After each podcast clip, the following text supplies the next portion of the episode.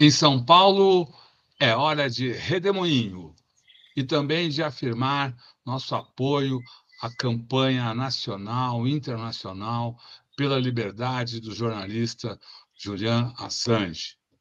Está preso no Reino Unido uh, unicamente porque denunciou crimes de guerra do governo dos Estados Unidos.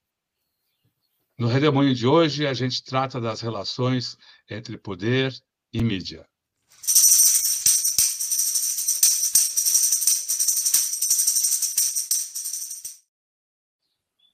Olá, Angela Carrato, que bom tê-la aqui nesse redemoinho do dia 10 de agosto de 2023. Angela Carrato é professora da Universidade Federal de Minas Gerais, fala conosco aqui às quintas. O que, que você está observando hoje, Angela? É, boa tarde, Leonora, boa tarde, Rodolfo, boa tarde a todos que estão conosco ao vivo e aqueles que vão nos assistir depois. Né? Bom, essa semana está pegando fogo no Brasil, na América do Sul. Né? E eu vou falar um pouco sobre esses dois contextos e vou vinculá-los, né? porque não é só uma questão de estarmos no mesmo continente, né? tem ligações mais cruciais aí e que não estão sendo mostradas pela mídia corporativa, pela mídia oligárquica, seja a brasileira, seja desses outros países e mesmo a internacional. Vou começar sobre as questões aqui do Brasil. É, o cerco a Bolsonaro está cada dia mais se fechando. Né? A prisão ontem do ex-dirigente-geral da Polícia Rodoviária Federal, o Sidney Vasquez, é, aproxima muito né, a, a prisão para Bolsonaro. Por quê? Não é? é? a operação que ele fez, né, todos os indícios das ligações com Bolsonaro, para tentar é, impedir que eleitores nordestinos do Lula votassem no segundo turno das eleições de 2020, é algo que está patente. Então, ele já está preso, né? E enfim, Bolsonaro está complicadíssimo. Exatamente porque Bolsonaro está complicadíssimo, essa mídia corporativa que apoiou o golpe contra Dilma Rousseff, que apoiou, foi entusiasta né, da, da extrema-direita aqui no Brasil, ela já jogou Bolsonaro ao mar.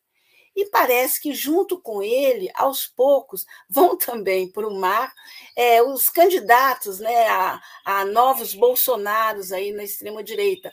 O governador de Minas, Romeu Zema, e o de São Paulo, o Tarcísio de Freitas. O Zema sozinho já se queimou aquela declaração, aquela, aquela proposta, não é uma declaração só, é uma proposta, né?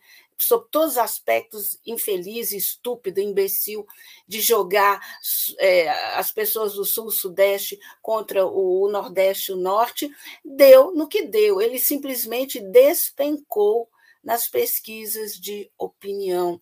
Ele que vinha aí mantendo até uma condição bastante razoável para o, os governos medíocres e absurdos que ele fez e está fazendo aqui em Minas Gerais.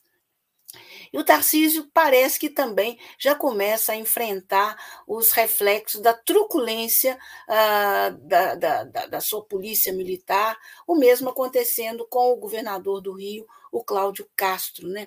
Polícias que matam, uh, enfim, matam, depois perguntam, se é que perguntam.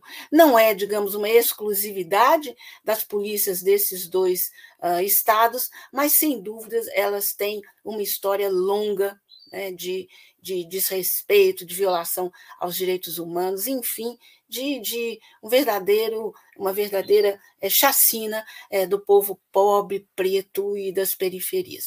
Isso é uma coisa.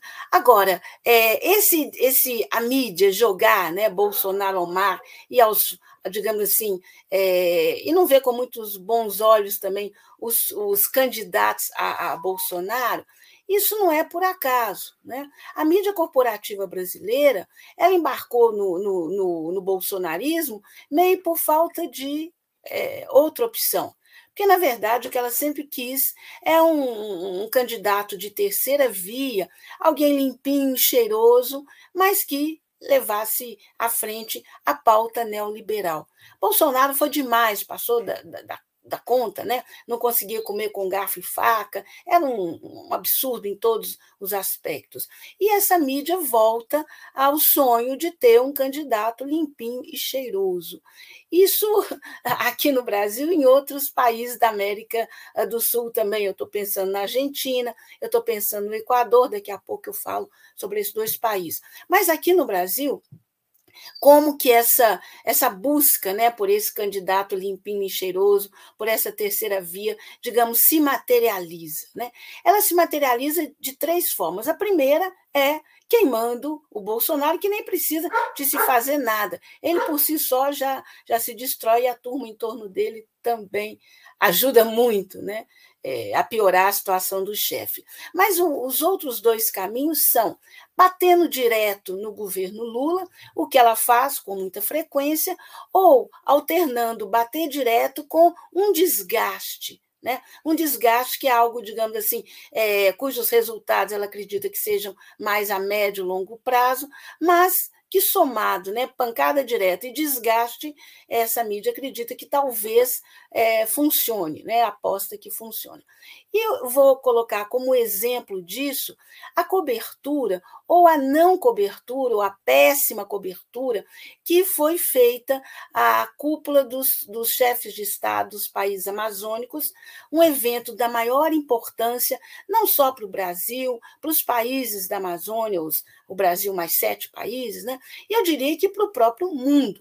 Afinal de contas, ah, todo mundo concorda que a questão do meio ambiente é crucial, que há uma emergência climática, né? e, no entanto, a cobertura que se deu para essa cúpula foi pífia. E é curioso, ah, até a, a previsão do tempo, né? até as moças que, que falam né? como que vai ser o tempo no norte, no nordeste, etc., durante essa semana, nos diversos canais, tiveram mais tempo do que a cúpula da, da Amazônia, que teoricamente, né, ou, ou, praticamente, se dispõe a tratar desse assunto e aprofundou bastante essas discussões. Então, claro que foi uma não cobertura, uma cobertura uh, distorcida, manipulada, é proposital. Né? É, por quê? Porque uh, o evento foi grandioso. Ele, a duração dele foi de sexta-feira passada a terça-feira. De sexta até segunda, o evento ah, envolveu basicamente movimentos sociais, seringueiros, é, etnias indígenas, ribeirinhos, povos da floresta. Ah, foram mais de 400 é, atividades, discussões, eventos, debates, oficinas, é, envolvendo ah, um total de 30 mil pessoas. Então, não é um encontrozinho de meia dúzia, não. E, claro, ambientalistas do Brasil, da América do Sul, da América Latina e do mundo. Tinha gente lá de praticamente todos os lugares. Isso foi tratado quase como é, é, é, uma feira, uma curiosidade, né? aquele tanto de gente, olha, tantos índios, tantas penas, tantos coloridos, e não se discutiu as questões em profundidade, não se mostrou minimamente as, as questões em profundidade que a sociedade civil, que esses movimentos colocaram. E essas questões a gente pode falar que elas envolviam é, a questão da preservação da floresta, o combate ao desmatamento, o racismo que, que a região enfrenta e os seus moradores, a, as possibilidades de desenvolvimento, a, a, importância de uma transição energética, a, o, o que, que a ciência, que a tecnologia, que a, que a, a, o mundo acadêmico pode contribuir para isso. Essas discussões não apareceram, elas sumiram por trás de um certo exotismo que a mídia tentou mostrar. Como se isso não bastasse, isso já seria por si só terrível, ah, o, o, ponto culminante desse, dessa cúpula foi a, reunião dos oito ah, chefes de Estado da, da, da região amazônica. Não é? E esses oito chefes de Estado, que são do Brasil, da Bolívia, da Colômbia, do Equador, Guiana, Suriname e Venezuela, eles tiveram uma reunião na terça-feira cedo e depois um, um, uma discussão aberta em que todos eles se pronunciaram, colocaram as suas posições. E aí foi interessante, porque essa reunião aberta, como várias outras, foram transmitidas pela, pela TV TV Gov, a TV do governo brasileiro, alguns uh, sites progressistas também transmitiram, mas praticamente só. O que a gente viu né, nessas transmissões é que havia uma grande coincidência entre pontos de vista desses governantes e um ou outro aspecto em que discordavam. Ah, por exemplo, o presidente Lula ele deixou clara a importância de defender a floresta, ele propõe desmatamento zero até 2030, quando acontecerá é, não, a COP é 30, uh, essa é em 2025, mas ele propõe desmatamento zero até 2030. É, ele propõe um, um, um pagamento né, pesado por parte dos países do norte, que tem uma responsabilidade enorme pela situação do clima e do planeta ter chegado onde chegou. Posição Semelhante teve o presidente da Bolívia, o Luiz Arce, quando ele responsabilizou diretamente o capitalismo pela situação em que o planeta se encontra. E também cobrou desses países do norte que tenham né, uma responsabilidade grande pela situação de reverter esse quadro de quase uma urgência, emergência em que o planeta vive em se tratando do meio ambiente. O, o Luiz Arce também fez uma denúncia pesada em se tratando de ONGs que, segundo ele, em grande parte atuam aí uh, na região amazônica e que não uh, jogam a partir dos interesses dos povos e dos, enfim, da região, e que estão a serviços dos Uh, países do norte. Isso com toda uma capa né, de que apoiam, de que eh, estão do lado certo, etc. A presidente, a vice-presidente da Venezuela, Delcy é, Rodrigues, ela substituiu o Nicolas Maduro, que não veio, e aí a mídia corporativa ficou muito frustrada, né?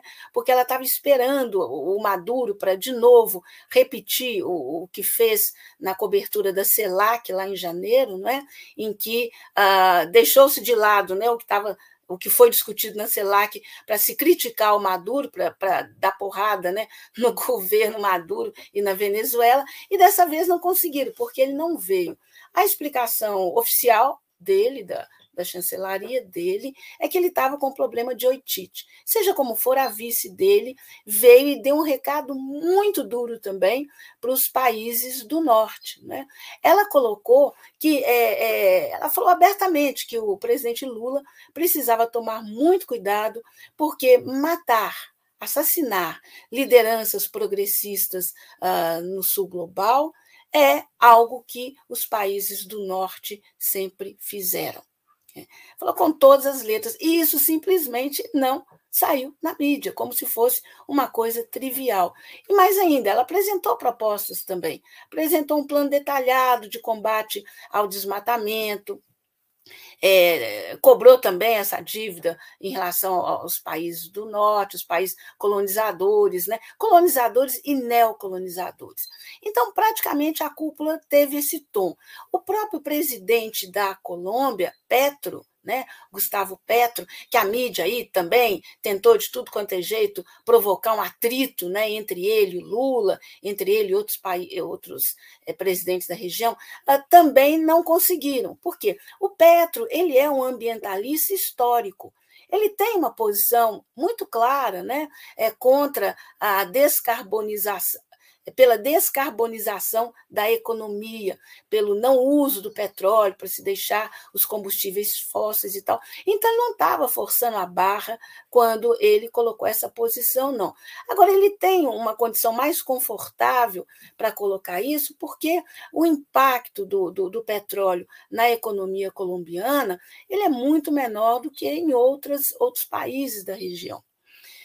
Bom, esses foram os principais, uh, as principais falas, os outros também falaram, mas vamos e venhamos, né?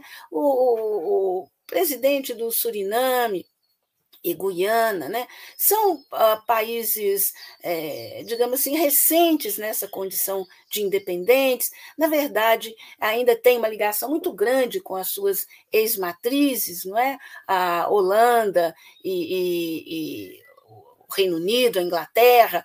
Então, eles têm uma posição meio dúbia, não é? E aí é interessante a gente observar também como a uh, é, se configura né, o, o poder na América do Sul. Nós temos aqui ainda uma colônia, uma colônia da França. A Guiana foi convidada, né? porque, enfim, era ou, ou vem o, o, o, o presidente francês, o primeiro-ministro francês, ou quem vai falar né, pela Guiana. E nada disso foi abordado. Aliás, temos essa colônia temos duas ex-colônias, mas muito vinculadas às suas matrizes, e temos as Malvinas, né, com a Argentina aí lutando para recuperar o, o, que é dela, né, aquele arquipélago. Então, o que, o que a mídia uh, tentou fazer, a mídia é, corporativa brasileira e também a internacional, explorar apenas o que ela achava que poderia ser atrito, ponto de fofoca, ponto de desvirtuar o interesse, que foi que seria a vinda do Maduro, mas como ele não veio, é, o porquê que ele não veio. Depois tentaram também criar um atrito entre o Raoni a grande liderança indígena e o, e, e o, governo brasileiro, que também não deu certo, e depois partiram para fazer uma oposição é, frontal entre o Gustavo Petro e o Lula, que também não deu certo. O Petro chegou a falar num certo negacionismo da esquerda, sem explicar exatamente o que seria isso. Né? É, por outro lado, o presidente Lula Ontem ele falou em neocolonialismo verde. E eu gostaria de retomar esse conceito. Esse conceito ele está muito presente quando a gente aprofunda ah, nas discussões sobre o bem viver.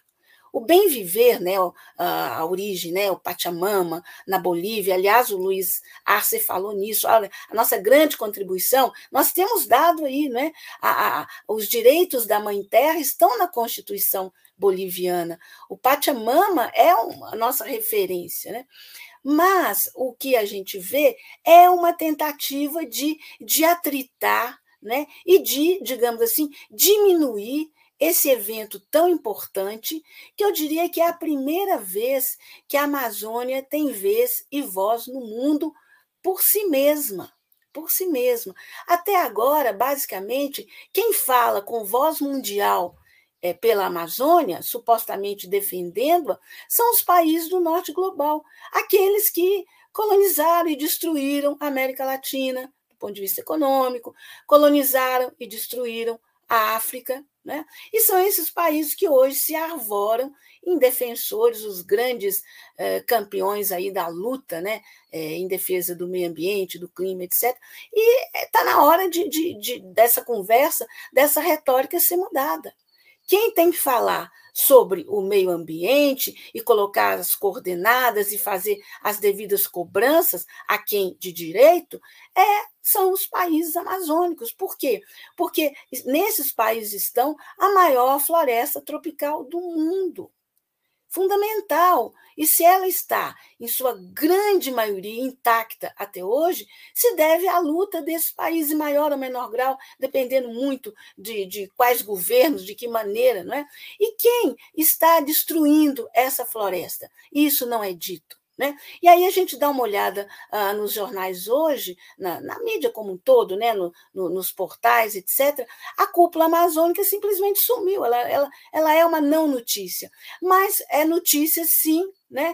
É, é, roubo de madeira na Amazônia, a, a, as terras Yanomamis sendo é, é, é, destruídas, né? a péssima condição de vida uh, das etnias indígenas, isso tudo está ligado, mas quando tem um evento que vai tratar exatamente disso, das causas disso, e como enfrentar esses problemas de uma forma sistêmica, aí esse evento é, é desconhecido, é jogado para lá, é, se fala muito pouco sobre ele, e mais mais ainda, tenta se provocar atritos e tenta, digamos assim, eh, digamos, tirar a credibilidade do evento.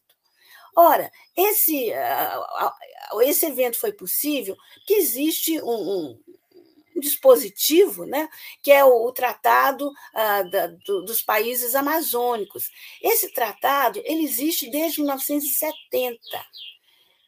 Quatro vezes só em sua história ele foi acionado para fazer algum evento, reunião, etc.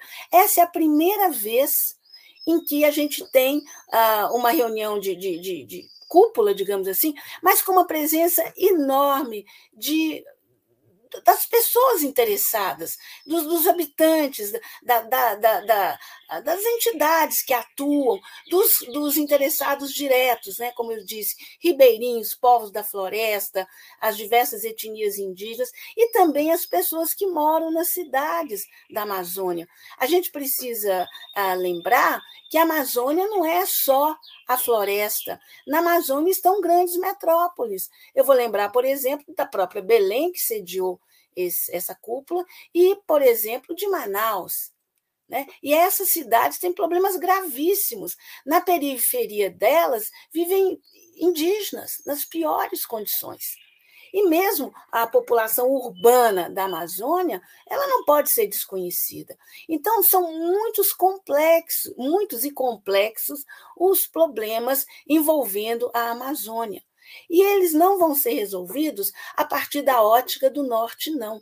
Eles têm que ser resolvidos a partir dos seus verdadeiros donos, que são os povos uh, onde que a floresta está localizada. E foi isso que essa, essa cúpula representou. Mas como a mídia a definiu?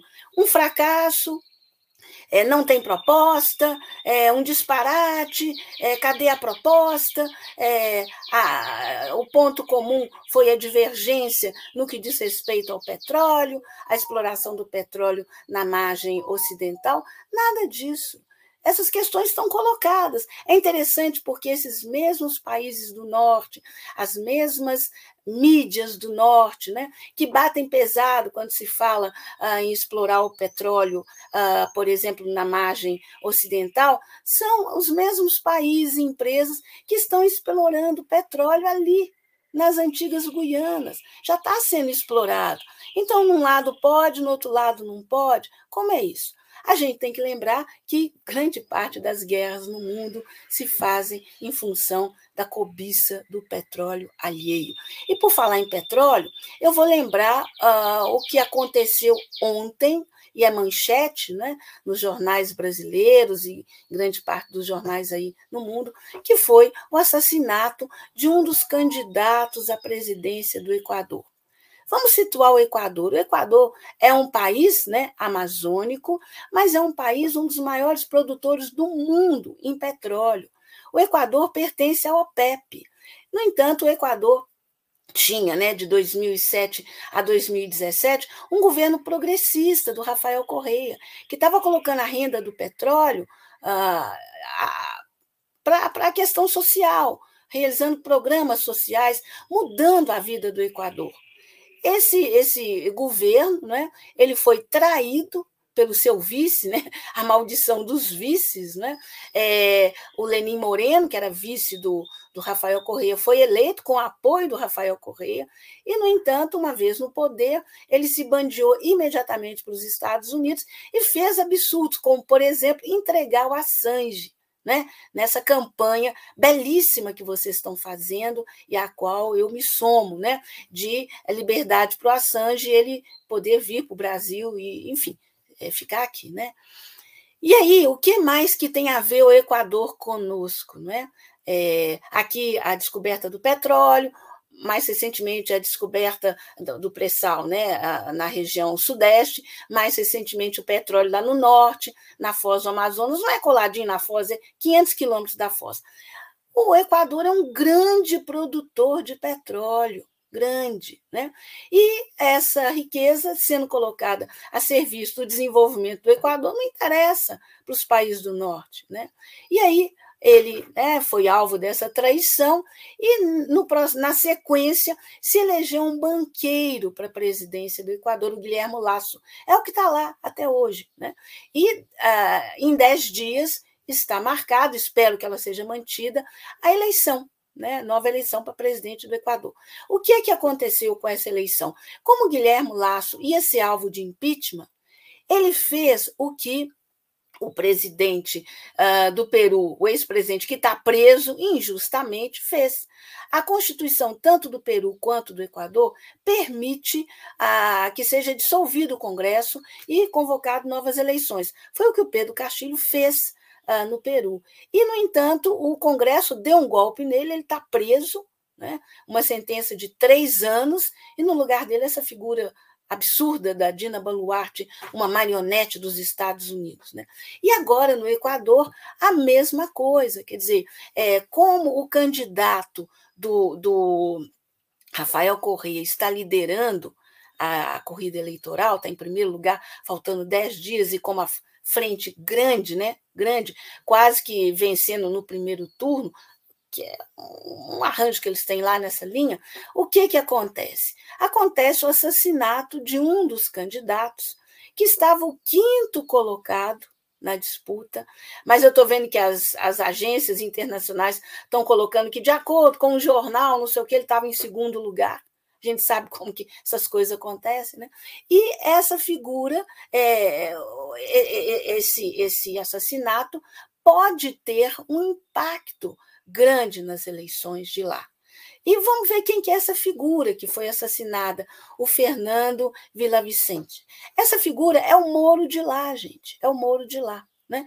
É um, um, cidadão que, aparentemente, durante um período da vida, um jornalista, ele, ele fez um certo nome uh, por denunciar corrupção, mas corrupção no governo do, do Rafael Correia, por denunciar corrupção na petroleira estatal uh, do Equador, e por isso ele se coloca como uma figura, se colocava como uma figura de esquerda, mas uma figura de extrema direita, tão de extrema direita quanto o Iacu Pérez, que é aquele, aquele fantasiado de, de indígena, né, manipulado pelos interesses é, é, estadunidenses, né? e que na eleição passada no Equador teve um papel fundamental para dividir os votos e viabilizar a vitória do Guilherme Lasso. Então, a gente está vendo uh, no Equador uma operação que me parece muito sofisticada, né? para gente que que estuda e se preocupa com essa questão das guerras híbridas, né? E elas nunca saíram, né, da, da América do Sul, seja no Brasil, seja no Peru, seja no Equador, né?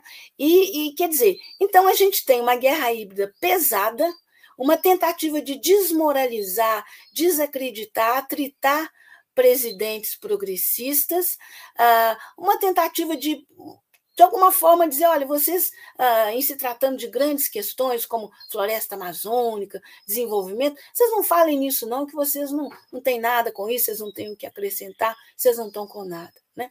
Então, é uma situação complicada, seja aqui no Brasil, seja no Equador, seja no Peru, seja na Colômbia. O Gustavo Petro sobre um ataque pesado né, é, é, das forças de direita, e aí eles se valem de tudo, inclusive de, de, de, de atritar dentro da própria família. Eles não, não, né? E na Argentina, a gente tem uma situação muito complicada também. Então a gente não pode separar esse, essa, esse contexto, essa conjuntura internacional do que acontece aqui dentro do Brasil.